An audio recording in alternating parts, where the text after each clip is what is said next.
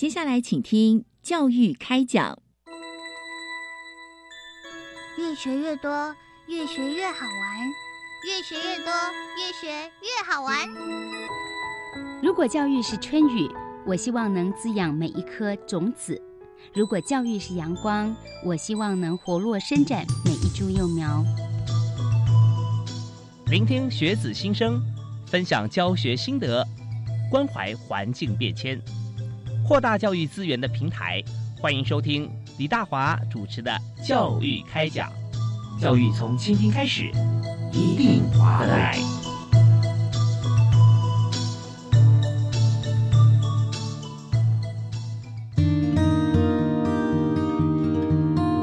各位亲爱的听众朋友，大家晚安！非常欢迎您准时锁定我们频道哈，在每个礼拜一跟礼拜二晚上的七点零五到八点钟啊，教育开讲为您进行啊所有教育现场的议题。也都是最新的做法跟学校的政策以及政府方面的一些呃直接落实到教学现场的一些关键。那今天呢，我们特别要谈的议题就是现在网络时代啦啊，网络时代现在所有学生啊、老师啊，我们甚至教学都要上网，但是在校园当中啊，大家就呃以前的这个口头沟通啊，现在都是网络沟通。那校园当中呃也会发生像愉快或不愉快的事件，包含。霸凌的样态现在出现非常多种的变化，在网络上面进行。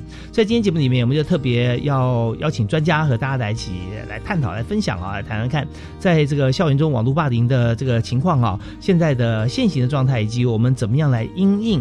那我们邀请的特别来宾是教育部学生事务及特殊教育司哈，这个我们节目的好朋友，重量级的网络专家哈，iWin 网络内容防护机构的组长韩浩云，韩组长。好，主持人好，各位听众朋友们，大家好。我才讲说，我们是不是每年见一次面？后来就说哦，不止哦，上次到现在，上次大概两三年前，两三年前对对对对。但是真的是呃，好朋友就这样见面，觉得哎，我们不是前一阵才聊过嘛？是是是，没有问题。可是现在我们在网络上面发觉说，这个变化是日新月异哈。对哦，我记得之前我们也提过相关的议题，是。但在那个时候的像网络的一些像是聊天啊，甚至出现了一些霸凌的情况，跟现在比起来啊，又不太一样了。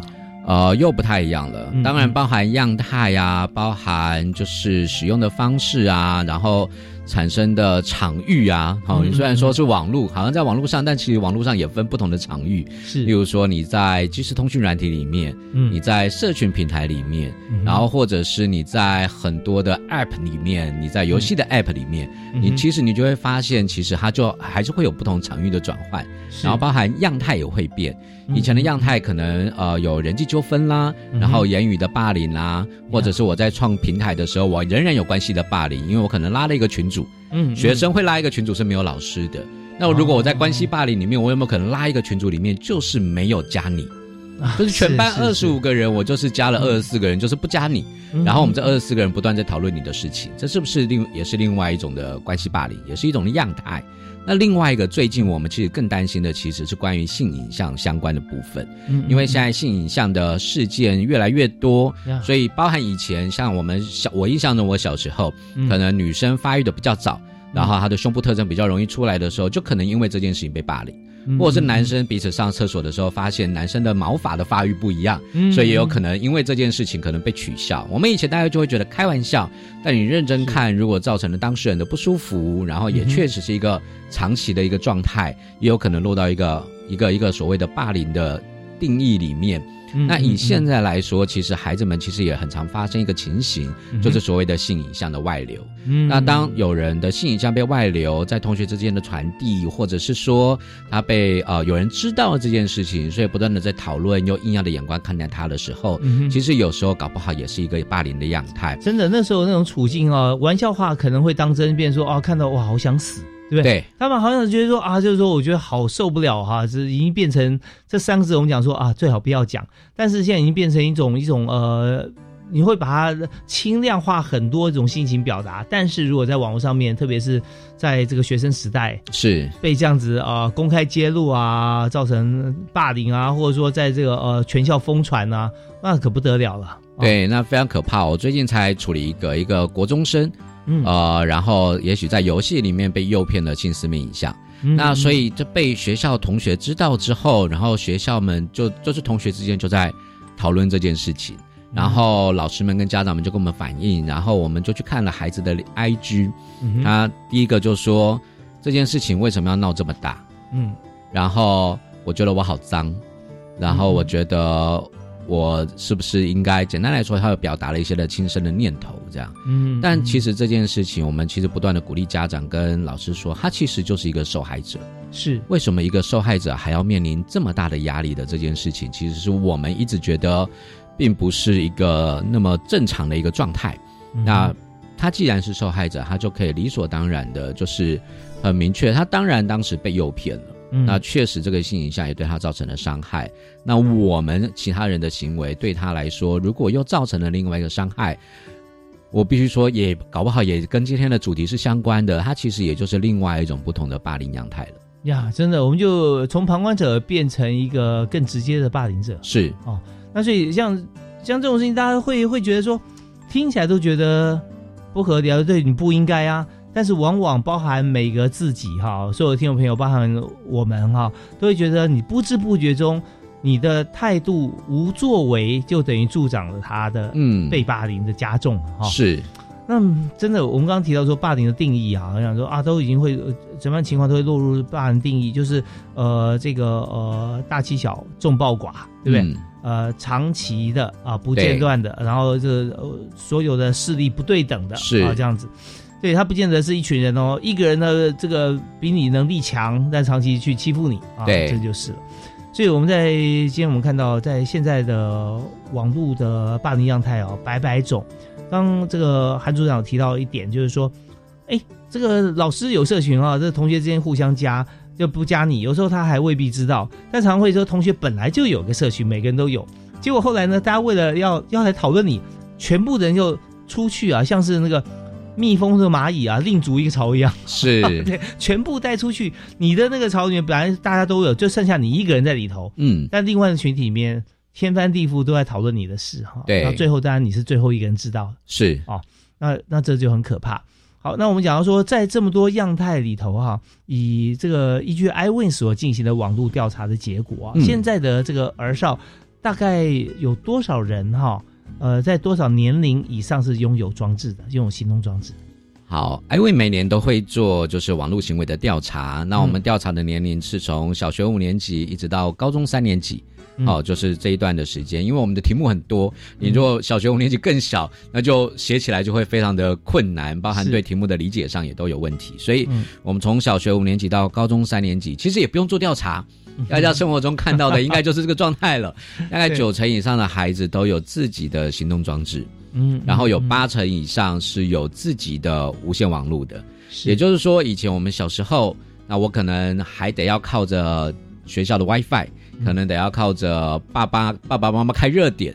但是现在你会发现，小学五年级以上的孩子，大概有八成以上，他上网是完全不需要任何人的协助了。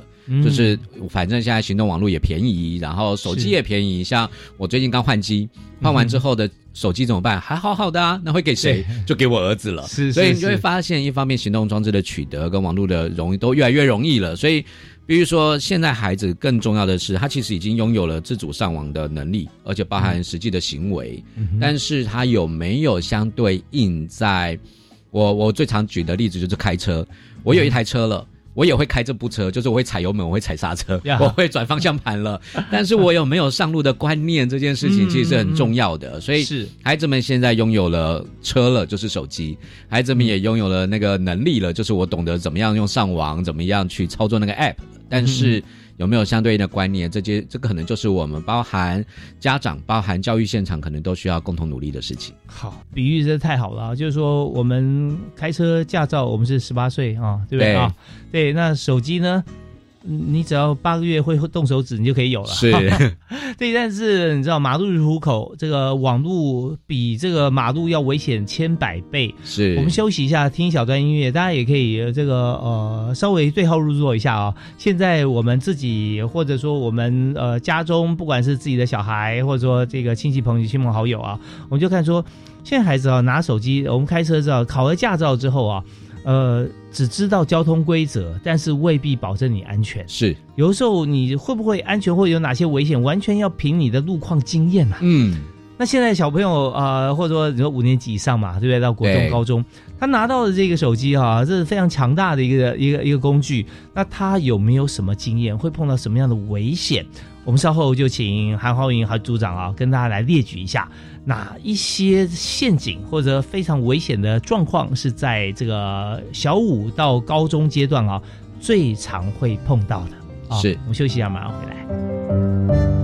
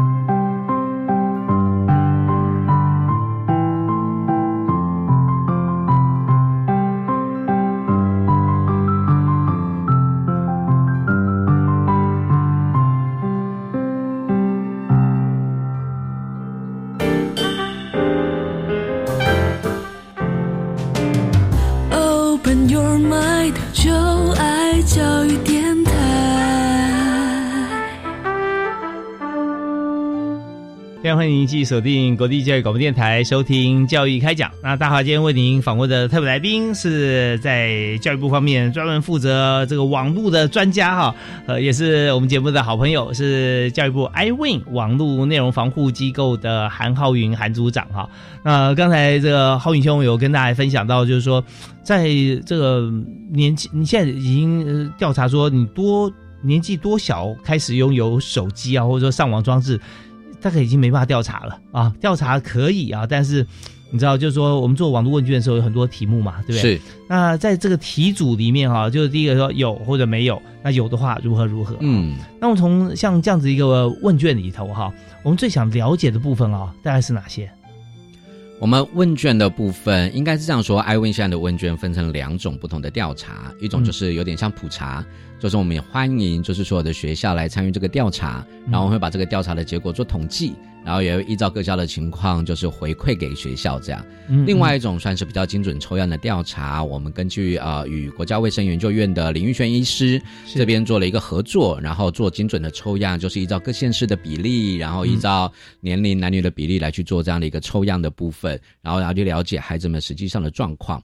那前面那一种，我们比较想要调查的是孩子们目前普遍的行为；后面那一种的比较会是在特定的行为上，包含这两年我们比较关注的，当然就是我们今天讨论的主题——网络霸凌。另外一个其实就是关于所谓的性影像的问题，所以那个部分会是我们了理解的。那如果一般的部分，就可能包含他们使用的时间啦，嗯，使用的样态呀，常常拿来做什么啊，然后有没有遇到相关的危险啊，然后常看的平台呀，那我们会去了解一下目前常做的状况。例如说，有几年我们对直播平台。大家很热门的时候，我们就会觉得说，哎呀，直播平台好像是一个我们值得关注的议题，所以那几年就会去了解孩子们有没有开播啊，有没有在看呐，有没有喜欢的啊，那都是用哪一些啊？那这几年也许相对来说，可能社群平台又更蓬勃发展一些，或者是相对应有总会有不同的服务形态出来，那我们也会关注一下，就是这些新的服务的形态，孩子们使用的情形这样。我发觉你非常与时俱进啊，而且很忙碌啊，这件事情不得不玩。因为网络变得非常的快，很快。那在我这边想说，呃，提一点啊，就是说，我们针对这个同学他自己来做这个问卷调查嘛，对不对啊？那当然，这个过过程当中，他会不会自己会判断说，哎，其实我平常上这些网站，哪些是觉得不太 OK 的？嗯，那我可能就避过啊。我会不会怕说，呃，可能我的行为被检视出来，甚至呢，可能回来老师来调查，我说，哎。呃，某某，你那天谈的问卷有哪些？我觉得那样就是你啊。是，你想，他会不会因为害怕他表露出来这些，他就就忽略或者说故意不写？好，我们目前主要有两个方式哈，第一个我们当然是纯匿名，就是你不能，就是我们原则上不在问卷上面，除了收集你的区域跟你的年龄之外，因为这是我们分析的所谓的变相之一，但是我们并不会去请你填写你是哪一所学校的哪一个学号这样。嗯，那如果会以到学校的部分的话，回过头来看，当然我们也有两种，我们现在其实纸本的量。少了很多，然后我们现在主要都是电子问卷，所以电子问卷作答它就在电脑里面，是，然后电脑里面啊所有的答案也都在云端上，所以老师其实也不会取得这件事情，老师最后的结果我会拿到的就是一个整体的结果，在学校电脑上面，在学校电脑上面，然后但是透过网络在云端问卷做填写，这样，嗯对，相对来讲学生也会知道说啊，这个这个不能 tracking 啊，到到谁来填这个问卷，对我们尽可能的避免这件事情，嗯，但是如果孩子们还是有疑虑，那当然。那当然，我们没有办法。就是尽可掌握到每个孩子的状态，但我们尽可能去避免这样的一个误差。这样，不过就他们的填答结果，我们是可以判断出来说他们的真实性嘛，对不对？哦，其实还是可以，因为这就这也就是为什么问题多的原因，因为问题多，它有一些重复，可能要去做比对。嗯，为什么这边你明明填这个，下面那个你填那个一个不一样的答案？它其实中间可以去做一些就是问卷的效度的一个一个一个比较。这样，对，这这问卷信效度设计也是相当专业啊。是，对，那所以我们就调查年龄层，我们就分布，你说小五开始嘛。对，一直到高三，高三哈。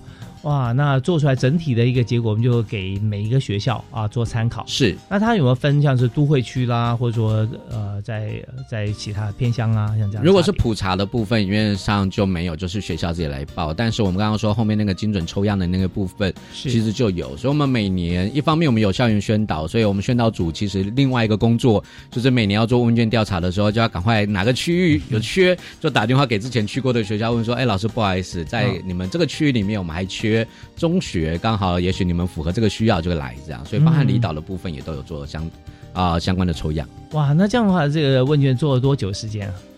这个问卷如果是跟林医师的合作，我们今年是迈入第三年了。第三年了哈，所以三年我们又看出来一个轨迹的变化了哦。对啊，那我们在这个阶段其实很重要一部分，我们想也想请这个韩浩云韩组长跟大家提示一下，是就说在最新的一些资料调查，说三年啊这样来来做一个普查的时候，知道说。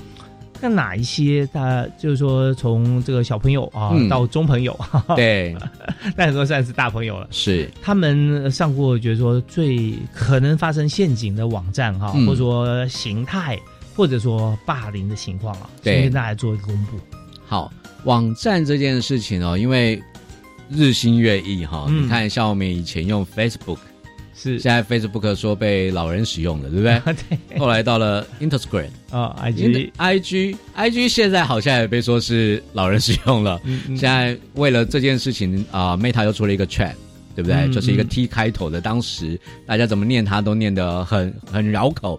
然后我举个例子哈，我们到学校里面，学生场还好，我每次到老师场，我都故意念一大串，例如说小红书，嗯，例如说 Twitter，例如说 Telegram。例如说 Discord，例如说就是各式各样的 TikTok，对不对？对，各式各样的平台，其实我们如果真的要追那个网站或者是平台，确实难度是高的。嗯，但是类型来说，现在孩子们其实最常使用的功能还是来自于社交哦，社群平台。社群平台其实也不单单只是社群平台，应该是说包含他也许使用游戏平台。他也许使用影音平台，是。他其实可能有极大的目的是为了社交，嗯，例如说游戏，我不晓得，其实，在很久以前就是了，在我那个年代哈，在我年轻的时候，二十年前，二十年前我们玩一款游戏叫《魔兽世界》，那那个时候我们其实就哦听说过一个消息，在国外有一个玩的非常厉害的一个玩家，有一天啊年年轻人，有一天他妈妈就去把他的那个账号，趁着他。不在的时候把他账号删掉了，然后他就那个年轻人就轻生了。那很多人都觉得我不过就是删掉一个虚拟账号啊，那为什么就是就是一个游戏里面的东西？他这辈子的累积精华都在里面。对对，因为我们后来理解，那个人是一个百人副本的主坦。哦，这个中间有很多的专有名词。简单来说，他那个游戏里面有一个关卡是需要一百个人一起去的，然后他也不是一天就可以处理，他可能一个礼拜的时间让你去玩那个关卡。然后他是里面的最重要的那个角色，他不到剩下九十九人就不能玩，所以那个你知道那个很像打卡的，就是我每天固定七点，好，大家这一百人就要来哦，然后来了之后，其他人可以缺，他不能缺哦，然后固定一起玩游戏三个小时，中间你只要一离开，所有人就得要停摆，嗯，你知道对他来说那个不是游戏。那个对他来说，其实就是他的社交网络。是，当你把它一拿掉的时候，他就就是违背了这另外九十九个人的信任，也耽误了其他这九十九个人，而且他甚至可能包含在里面获得的成就感也一并被被摧毁了。OK，就像你拿了一百张呃 Blackpink 的入场券。哦，要要去看秀，你你这一百，另外九十九个人在门口等你，就没去，是吧？对对对对对，这很麻烦，所以就包含现在孩子们玩游戏，你看我们打开 Google Play 或者是 Apple Store 上面的游戏，你看几万种，那你去问孩子们，你会发现他玩的就是这几种。当然，一方面这几种游戏好玩，但另外一个最重要的问题是，我的同学都在玩这个，我不玩这个，我到学校跟他聊什么？嗯，我们有遇过一个家长就问我说，他上了小学三年级的孩子，有一天问他说：“妈妈，我可不可以玩哪一款手机游戏？”然后他从小陪他孩子读书，就是有阅读习惯呐，然后出去游玩呐，然后踏青呐。你知道，孩子们其实本来那个孩子本来没有游戏需求，他就问说：“那你为什么突然想玩这款游戏？”他说：“我同学找我玩。”所以你知道，对他来说，他不是游戏，他重点是他的同学找他一起。是，所以这就回过头来看，对他来说，其实包含这些的平台，对他来说，一个很重大的需求，其实来自于社交；另外一个其实是来自于知识的取得。很奇怪哈，你知道，就是我们总觉得孩子不爱读书，对，那只是因为我们的书不好看哈，但是。相对来说，包含几年呃这几年疫情的关系，孩子们需要上呃要视讯上课，嗯，然后他也许会有所谓的数位学习的平台。那另外一方面，他们其实也会在网络上获得很多很多不同的知识。例如说，有个 YouTube 叫又来了，他是一个高中的物理还是物理老师吧，他就把科学实验做得非常非常的有趣。我最近在追一个短影音，就是那个。东吴大学有一个物理系的教授，他把他那个上课的时候拍的非常的有趣，然后把那个物理实验，例如说圣火怎么样不会断啦，例如说教你怎么样骗你啊不不是不要这样 怎么样去逗女孩子开心啊，但透过一些简单的物理的方式来告诉你说，然后把它变成魔术，嗯，就那个东西你就会觉得哇好有趣，原来大气压力是这样，原来原来那个什么东西是这样这样，他就在孩子们就在那个过程中其实学到了很多我们不会的东西，嗯嗯，像现在 Chat GPT。然后 AI 绘图对孩子们来说，其实他都觉得这个很有趣，也是一个学习。只是我们相对来说，所以你就会发现他们在那个过程中，其实还有另外一种重要的功能，就是知识的摄取。那只是可能不见得是我们想要他摄取的知识就是了。嗯嗯，是。所以我们说，在这个社群平台这个部分啊，就发觉说，嗯，如果今天我们没有运用这个呃。网络相关的一些资源，然后去开创一条呃带领孩子的路的时候，会发觉说这个生命自己找出口啊，是，他就会上上去去找各各式各样，那但这方面就会呃。你要你要去看说是不是信任他的判断力，对，或者说他自己是不是有这样子一个自制的能力？是，因为上面你什么都可以找得到，特别是越能够吸引你，让你堕入不同的魔障的这个过程的这种软体啊，它越是广开大门啊。是哦，所以在这边我们稍微休息一下，稍后回来呢，我们要继续请今天特别来宾，在教育部方面特别经营 iWin 啊网络内容防护机构的韩浩云韩组长啊，跟大家来谈谈看，在整个过程里面啊，我们有哪些。是特别危险，但是就特别吸引你的网站啊，那让大家来小心防范。我们休息一下，马上回来。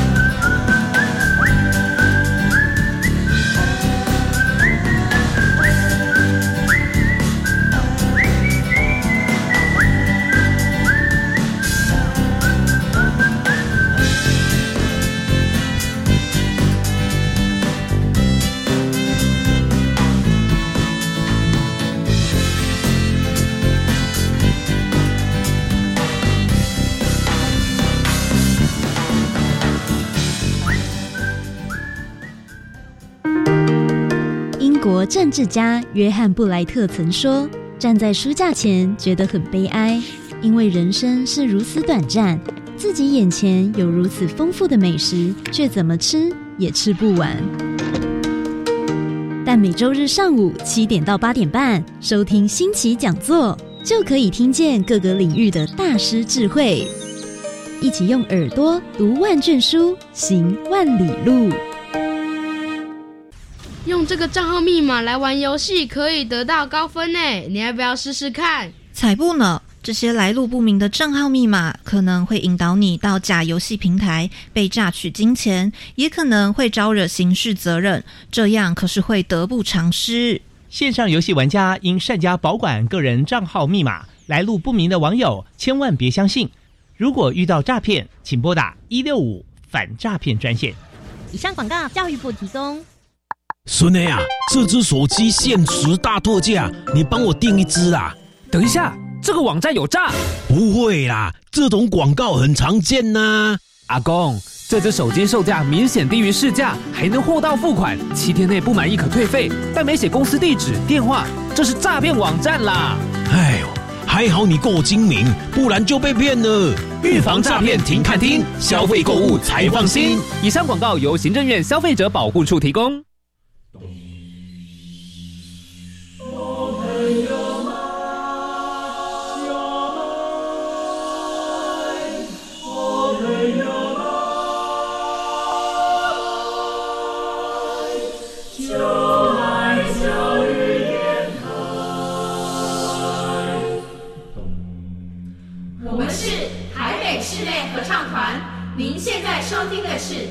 去广播电台。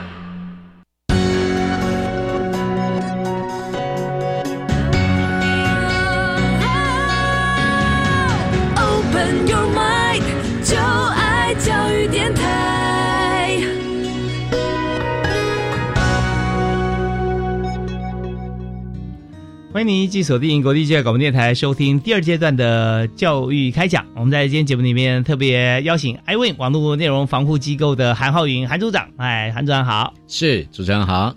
对，我们刚刚谈到说，在网上面哦，吸引青少年、吸引学生、年轻人哈，包含嗯，从网络这个原住民，现在已经差不多要三十岁了。啊，差不多了，差不多了，差不多了。这不是特别吸引，因为他就活在里面啊。是。那现在很多呃，我们看到年龄呃很小就拿的手机啊、行动装置啊，其实它有它的正当性啊，因为我们学习需要嘛。对，对不对？所以在这边我们就上学呃找资料，老师的这个呃教材可以互动串流在我们的平台呃，在我们的这个呃装置上。当然，我们也可以上网去搜寻很多。我们想看、爱看或想玩的游戏，所以刚刚有提到说，在这个社群的这个软体啊平台是现在所有朋友啊年轻朋友，包含游戏都算社群平台了。对，这边好，那我们想说，它会有什么样子的一个危险？你刚刚提到说网络霸凌，对不对？是在班群里面，我们大家都加入另外一个群，但独缺那个人啊，或独缺自己没有被邀请进去。我就呃算是有形啊，他不能算无形，他是有形的被霸凌啊。那呃有没有一些其他的一些情况，就是说在社群软体上面发生的霸凌情形？好，我们应该这样说，就是还就是有人的地方就有江湖啊，哈，所以就是 是是是，你知道不论在哪里，它其实都有霸凌的情形发生。那依据我们刚刚提到的那个调查，其实我们有发现一件事情，就是呃第一个就是网络霸凌的现象对于孩子们来说。呃，可能跟大家想象的不太一样。我们的调查里面，大概只有百分之不到五的孩子，就百分之四点多的孩子，觉得自己有遇到网络霸凌过。嗯，好，所以并没有我们想象的，好像这是一个很普遍的情形。如果单纯以孩子回馈的数据来看，哈，是。然后这百分之五的孩子，网络霸凌发生在哪里呢？大概有将近七成发生在他的社群平台以及他的即时通讯软体里面。好，那我们理解一下哈，就是谁会有这些未成年，就是儿少年，不像我们工作了，我们会开始加很多不同的、不同的场域的人，这样哈。孩子们相对来说，无论如何，他生活总是单纯的，所以谁会有他的社群平台，谁会有他的即时通讯软体账号？其实都同学啊，大部分就是他周遭的这些叫什么亲朋好友、同学之类的。是是。所以我们那个其实就有一个合理的推论，你会发现。孩子们所谓遇到的网络霸凌这件事情，大多数来自于他实体霸凌的延伸，就有点像以前我们在班上，也许我这个人古怪一些，所以同学们不喜欢我。那我从教室离开了，我去篮球场的时候，那还是这班同学啊。那他们会不会到篮球场之后就对我比较好呢？不会不会啊！我到了补习班的时候，这群人跟我去补了一个同一个习，补了英文，补了数学，我还是遇到这群人，这群人会不会对我比较好呢？也不会。嗯，然后我就会那个，也许那个被讨厌，或者是相对有负面行为的这个样状态，就会从教室延伸到篮球场，就会延伸到所谓的补习班，延伸到电动游乐场，对于整个社交圈，我的社交圈。然后现在不过就是多了一个网络。所以也就是多了一个社群平台，多了即时通知软体。其实简单来说，就是在不同的场域的转换而已。嗯，所以孩子们其实遇到的是这个比较大的问题，而这个问题其实是一个呃，我们现在出去我都说这是一个现实跟虚拟之间的交错的难题。就是我就算真的处理掉，假设我们刚刚提到的有一个呃同学真的很呃很很不恰当的创了一个社团欺负这个人，嗯，我就算把那个社团拿掉了。是不是他的霸凌问题就解决了呢？其实并没有，因为他实体的问题并没有被解决。是，那这当然网络霸凌会是一个危险的样态。那其额外的，霸孩子们会不会有可能遇到我们想象中的网络霸凌？就是在网络上一群不认识的人，然后突然来攻击我。或者是有一个人突然就很讨厌我，然后一直来攻击我，有没有这个机会？也是有的。就像我们刚刚说的，虽然有六成七成来自于社群平台跟即时通讯软体，还有另外三成也许来自于游戏，嗯，也许来自于不同的地方。呀，但呃，回过头来看，这就是我觉得呃，另外一个可能，也许可能要给孩子想讲的一个观念，就是我们现在好像这个时代的表达，觉得说我口说我心哈，就是我心里想怎么样我就怎么说，但是。因为我自己是学口语传播的，就是我口说我心这件事情，也有分讲的好听跟不好听的。嗯，但是现在很多人就会说我讲话不好听哈，请你见谅，就好像 觉得我只要先告诉你我讲话不好听了，我就可以讲话不好听了。但但但不是这样的哈，所以但是在网络上好像大家把这件事情当做一个啊，好像是一个常态了。但是你说话不好听的时候，必然得罪人，嗯，对不对？所以。甚至是当我在网络上，其实讲白了，现在我们都在讲媒体禁用，媒体禁用。我们现在广播以前只有哇，就是李继准前辈，对不对？我们总是听着他的声音，然后在模仿他这样。但是现在每个人都可以是自媒体了，是你知道，就是我可以上 YouTube。我可以上 TikTok，我可以随时拍我想要拍的东西。嗯我印象中几年前我也遇到一件事情，就是一个小六的孩子自己在 YouTube 上面上传了很多的影片，嗯，但是底下就很多人攻击他，你拍的这么烂，你为什么要上传？嗯，那个孩子，我后我就是有人来跟我们说，那个孩子被遇到网络霸凌了，这样。嗯，但我们就在看的时候，我们突然看到那个孩子，其中有一部影片就特别回应了这一些所谓的酸民，他说。我就是一个小六的学生啊，你希望我拍出什么样有标有有有水准的作品呢？我现在正在努力尝试，我会越来越好。谢谢你们对我的建议或鼓励，这样，就是他有一个很好的回应。当你想要寻求网络声量的时候，必然会带来好的评价跟负面的评价。我们怎么样看待这件事情？是我们不是说那些酸民是对的，而是这件事情是一个必然会产生的结果。而我们是不是有能够有能力去应对这件事？嗯，我们有遇过一次，就是有人在社群平台上面、社群网站上面说：“我就在挑战啊，为什么不可以叫？为什么不可以叫护士，要叫护理师？”这样啊，然后就打算一个打十个。后来在网络上的论坛里面被十个打一个，然后就来跟我们申诉他被网络霸凌了，然后还在那个留言里面 我去艾问申诉了，你们等着看艾问会怎么处理这样。然后我们就没有处理，因为原因是因为那个你说是霸凌吗？它其实更像是个人之间的纠纷。嗯嗯，好，我们刚刚说就是霸凌这件事情，刚刚主持人有特别提到，其实有隐约提到，他可能也许是长期持续、短期大量，他必须要权力的不对等，你真实有受到伤害了，然后之类的部分，我们把它定义为成霸凌。所以一般的纠纷，它也许有负面的行为，那我们就用负面的行为来处理，而不是用霸凌来看待。所以。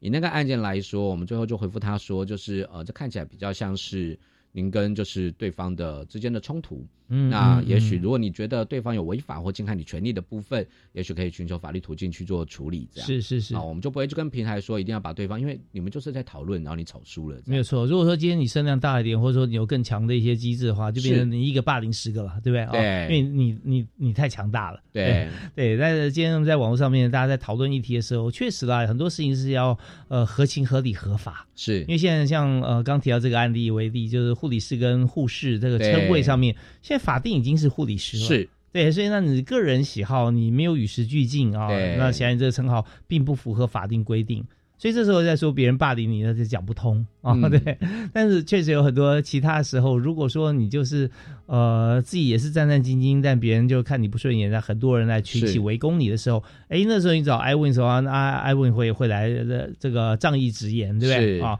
那么因为你合乎啊，你已经被霸凌、被欺负的一个条件啊。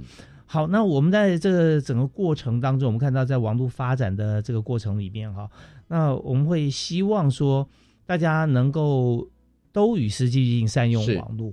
可是，就就与时俱进这四个字上面就说明了一切，就是说它在发展过程里面，它有些人是跟不上，嗯，就就无法跟进。那这时候会不会也因为自己的好像呃未知啊？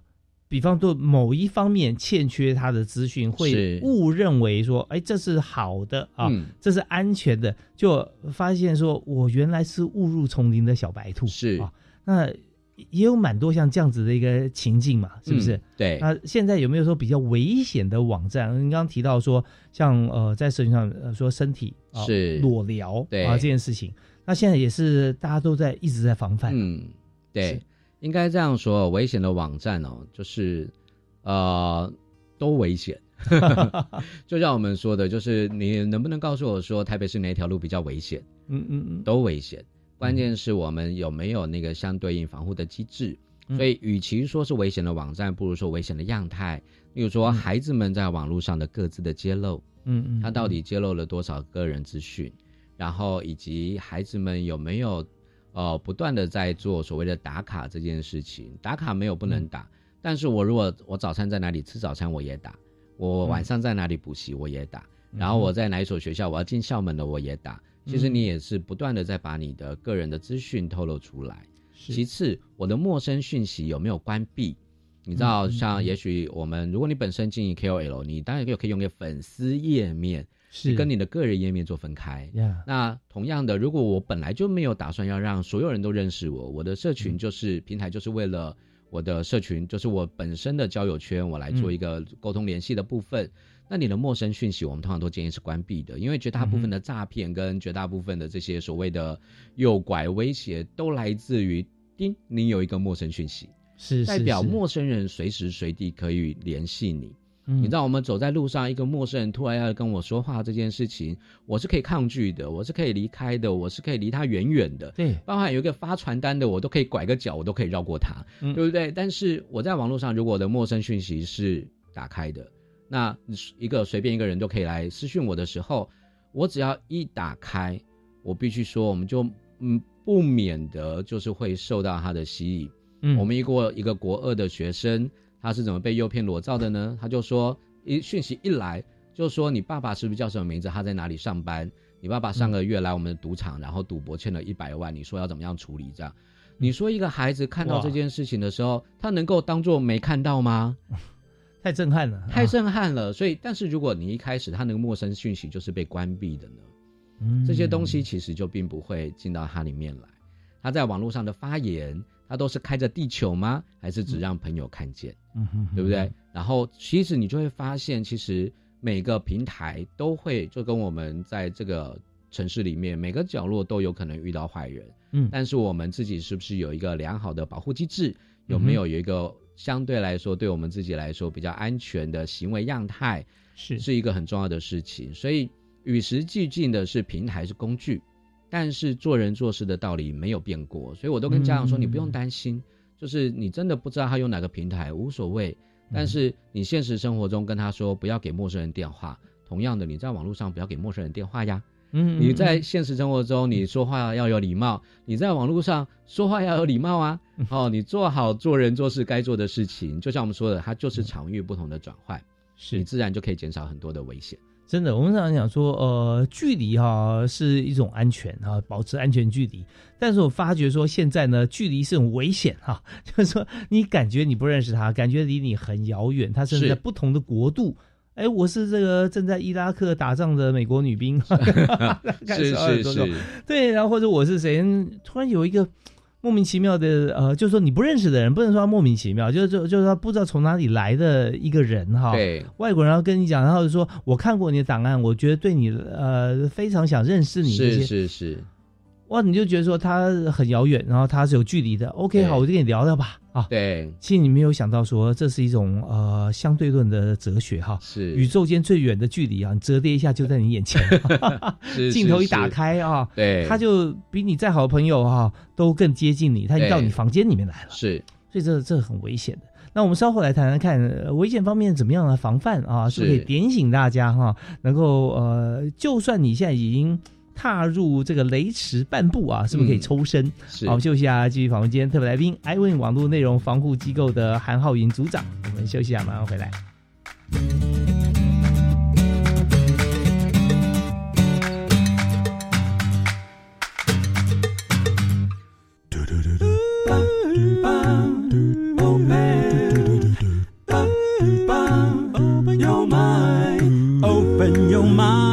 就爱教育电台。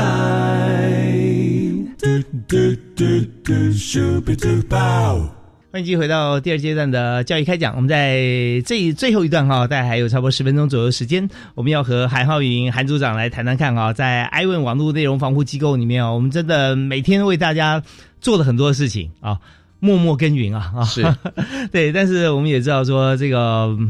每次的调查结束之后，我们都会回馈很多的资讯啊，资料给学校啊，在网站上面给这个政府机关，或者说家长在上面想要看到一些样态，是不是也可以？是。也是可以的，对，因为我们知道说家长现在都很忙碌啊，啊，大家都这个小家庭嘛，然后双薪家庭，白天要上班，晚上有时候回来也比较晚了，跟孩子沟通时间比较少，他很希望能够了解孩子他现在在想什么啦，做什么，所以大家很关心，想要说，嗯，我希望知道现在一般年轻人或同学生啊，他们的网络使用状况，那我们在 i i 问我们可以怎么样来看得到？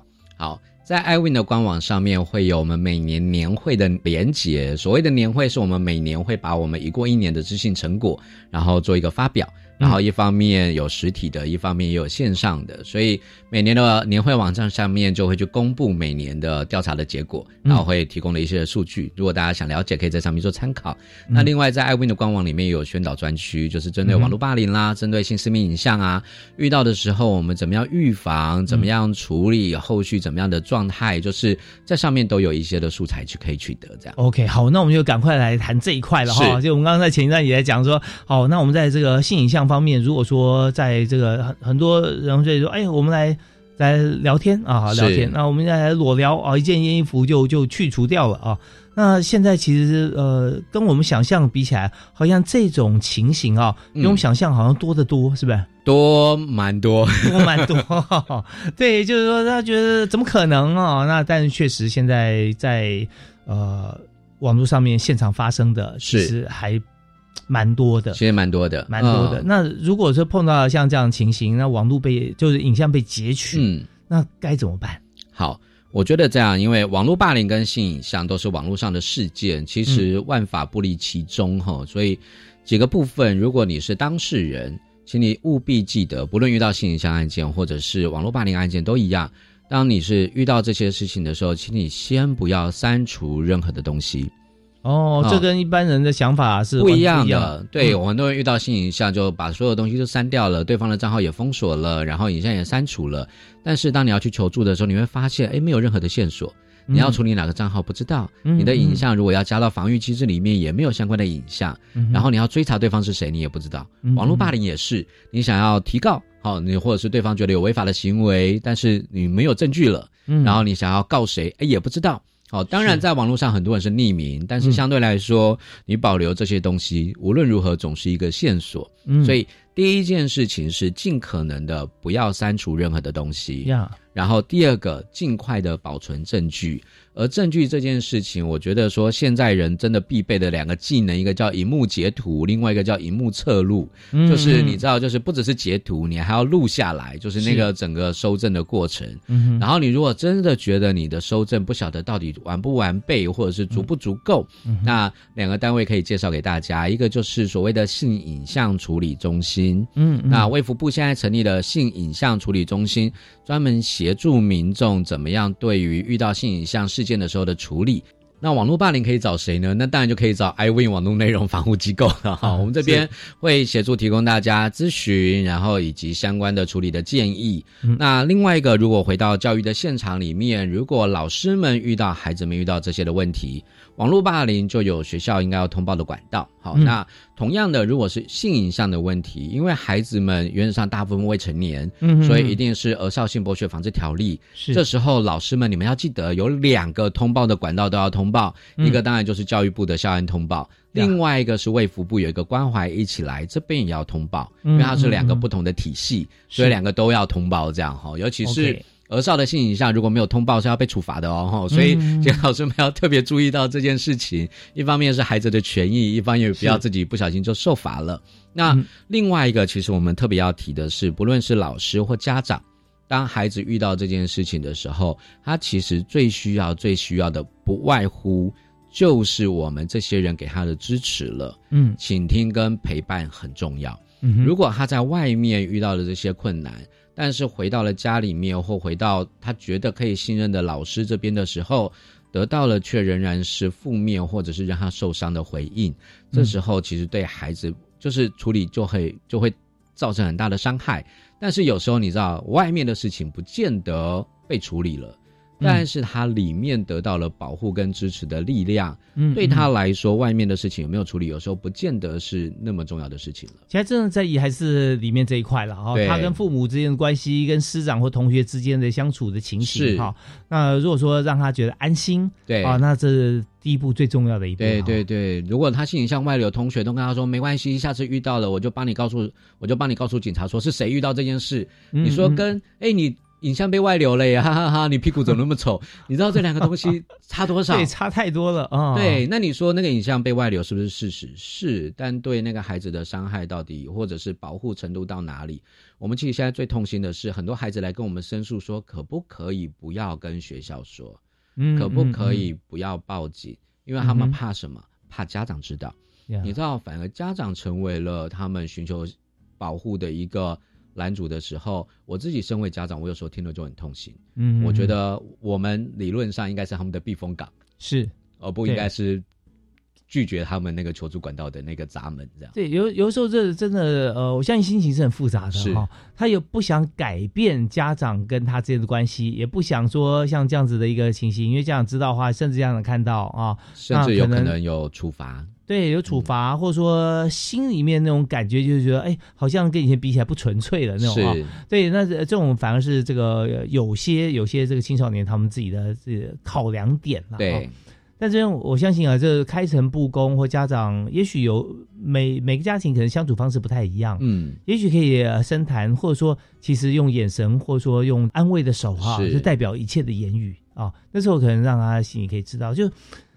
确实啊，家长在这边还是要扮演非常重要、温暖的支持啊。是，嗯嗯嗯，对。OK，那那但这这还有呃另外一些方式，包含这个性影像处理中心、卫福部的这个单位嘛，哈。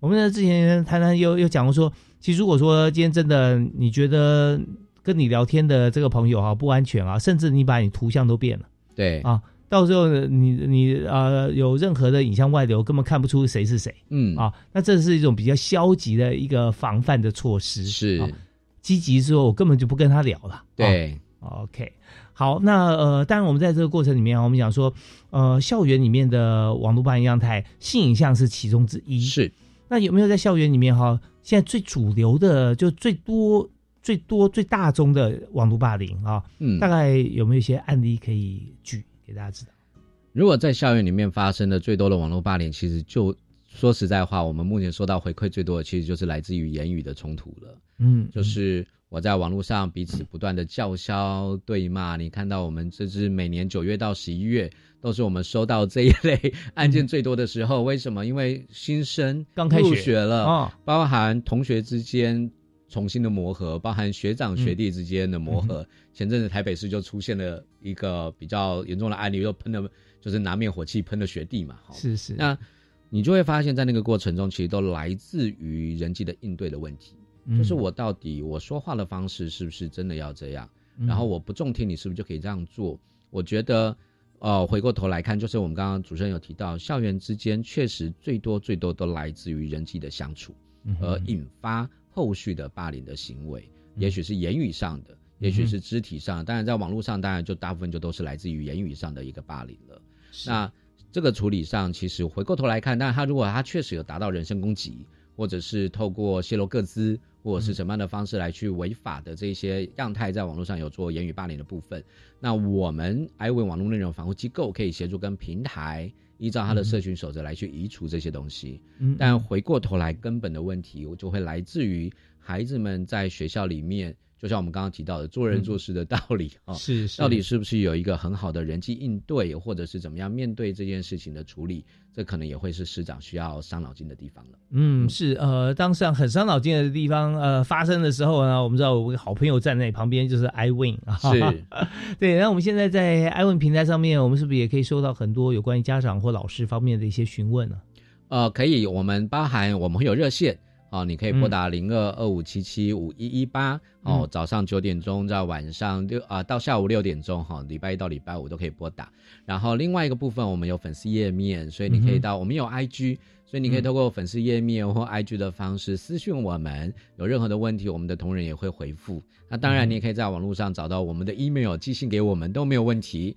任何的管道，只要你能够联系得到我们，我们都非常乐意回应大家。这样 OK，那果然是与时俱进，从 FB 现在粉丝专业进展到 IG 哈。对 对。那我们也知道说，在这个呃现在呃我们上网的像这样子的习惯啊，已经慢慢慢慢就不断推陈出新。你要说这个 IG 之后，这个呃，马斯克啊，他又开了一个叫做一个 Chat Chat 啊，OK，好，那这这上面呃，跟 IG 最大的不同会是什么呢？跟 IG 最大的不同啊，嗯，就是爸爸妈妈还没开始用啊。应该这样说，就是呃，社群平台它最大的功能就是来自于你说呃，Facebook 跟 IG 有没有很大的不同？当然，它也使用上，也许 IG 可能更多是用图片，可能更。但我必须说，最大的不同，对孩子来说最大的不同，就是爸爸妈妈还没有学会用这件事。是是，爸爸妈妈已经已经不被邀请到很多他们新的一些园地去了。对对对，像他们现在最常用的，像啊，我刚刚有提到 Discord 的软体，那那个是一个即时通讯，那它包含了它你上面也可以有论坛，也可以有社群平台。你可以创建影音的频道，然后你还可以聊天，你还可以在上面开直播，它就是一个综合的一个东西。你在上面还可以用 Chat GPT，然后还可以用 AI 绘图，就单纯在这个软体上，它就可以做到这么多的事情。所以我的孩子现在国二，他小学三年级、四年级时候就开始用这个东西了。嗯，所以你就会发现，其实啊，一方面他们当然提供了很多的平台，然后更多的功能的结合这件事情。但是回过头来说，比如说孩子们的社群网络。呃的转移，其实一个很大的最大的差别，就是我刚刚提到的 trader 上面跟 IG 上面最大的不同是什么呢？就是爸爸妈妈不在那，他们还可以很自由的去发展。或者是表现他们自己这样。呀，其实我们并不是说爸妈一定要在如何这个就近监视哈，而是说，呃，我们知道很多不同的社群平台或者网站或者工具，其实呃，对跟这个亲子之间相处，或者说对我们自己来讲哈，呃，大家现在都是网路人，不管新住民还是原住民哈，我们都可以更多的资源，也包含很多像是看似一般的社群平台，但是呢，上去之后发觉说，哎，很多孩子拿来用它来当做读书计划，是。对不对？啊？那个我已经有点不太记得那个那个平台的名称啊，它上面可以来做好读书计划，然后你怎么样来温习复习，然后照表操课，那这确实也是一个呃有积极面向的一些软体。所以当我们了解很多，包含现在呃像 ChatGPT 可以在同一个社群平台里面，你可以做多用途的一些一些规划的话，哈，确实它是方便的工具。是啊，我们就看这个平台的优点。然后尽量能够多一些话题跟孩子来聊，对，那这样的话，可能在他碰到了高兴的、开心的事，或者说啊需要你协助的事情的时候，都比较好开口。是，好啊，那我们今天因为节目时间关系到这边告一段落了。那最后这个呃，韩组长哈，韩浩云韩组长是不是有一句话也送给大家？我们刚刚提到了一句话，就是有人就有江湖，但是行走江湖，请记得就是要懂得保护自己。那回过头来看，对孩子最重要的是，不是禁止他使用网络，而是教他怎么样好好的使用网络。太棒了！如果说父母也有点疑惑的话，欢迎上 iWin 网络内容防护机构。是是，感谢浩宇啊，谢谢韩组长，谢谢谢谢谢谢大家，是感谢大家收听教育开讲，我们下次再会，好，拜拜。